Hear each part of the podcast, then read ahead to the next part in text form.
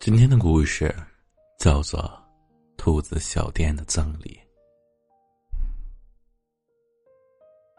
兔子青石小店开张了。小兔子的家门口，从那天起，每天都会被点单的客人围得水泄不通。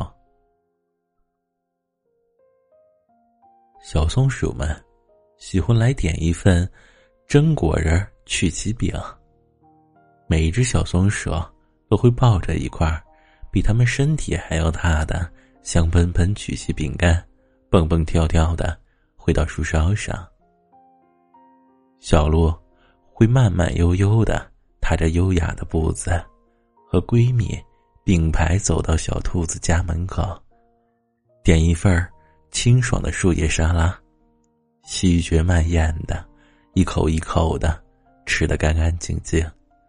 小熊崽儿们。和一边打打闹闹，一边在兔子轻食小店点一罐香醇浓厚的蜂蜜，用小爪子掏得干干净净。大家都太喜欢吃大家做的小食了。不仅如此，兔子轻食小店还有两大特色服务：蚂蚁外卖和小兔子的赠礼。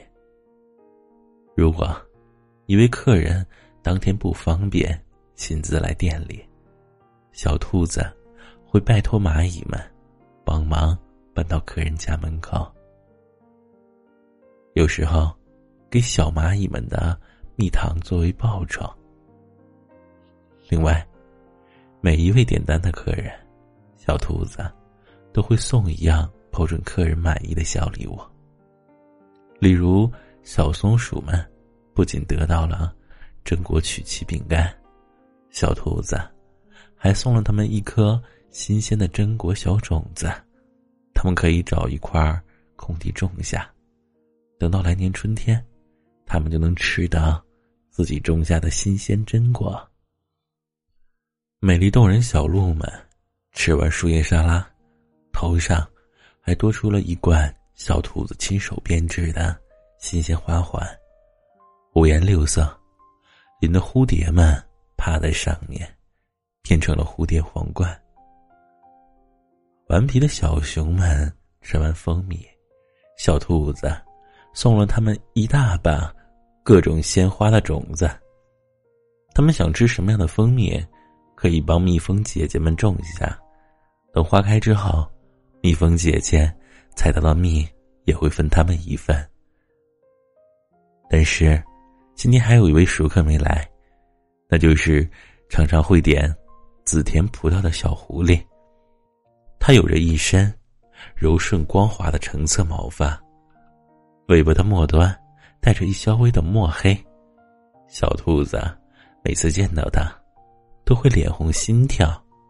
有一次，甚至一不小心要把端给它的葡萄洒在地上。小兔子一边说着对不起，一边准备捡起地上散落的葡萄，给小狐狸一份新的。但他似乎不在意，接过去后，简单的说了一声谢谢，头也不回的离开了，甚至没有要小兔子的赠礼。但还好，他直接离开了。小兔子在那个情况下。根本想不到该送给他什么样的小礼物。往后的每一次，小狐狸都只是接到甜子葡萄，就很快离开，留下想要送小礼物的小兔子在原地不知所措。今天他没有来，会不会是因为生病了？小兔子一边想着，一边让蚂蚁们送了一份。紫田葡萄外卖，附带着他这次终于想好的小礼物——治病的清泉甘露。但令小兔子感到意外的是，小蚂蚁又把清泉甘露背了回来，对他说：“小狐狸不满意这个礼物。”这在小兔子开店生涯中可是头一遭，更何况送给的那位。见到就会脸红心跳的小狐狸。小兔子心情非常复杂。一方面，他很想见到小狐狸，亲手把紫田葡萄送到他手上；另一方面，小兔子也很想知道，他究竟为什么会不满意自己的赠礼。小兔子一边想着，一边就来到了小狐狸的家门口。只见他家门口贴着“没有病户，小心传染”的牌子。小兔子敲了敲他家的门，小狐狸打开了门。见到门外是小兔子，小狐狸剧烈咳嗽了起来，整张脸都憋得通红，声音颤抖的问道：“你你怎么来了？”小兔子一边嘟着嘴，一边拍着小狐狸的后背，嚷嚷道。听说某狐不满意我的赠礼，我来讨要个说法。小狐狸听到，有些娇羞的把头别过去，不敢直视小兔子。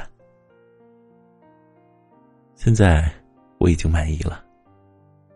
小兔子有些困惑：“你明明把我的清泉甘露退了回来，说不满意。”小狐狸转过头来。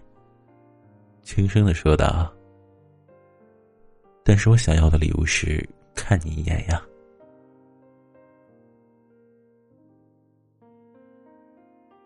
后来，我才明白，不是长大了就会变强，有时候甚至会变得更懦弱、胆小。可惜小时候总盼着快点长大大了却再也回不到小时候。晚安。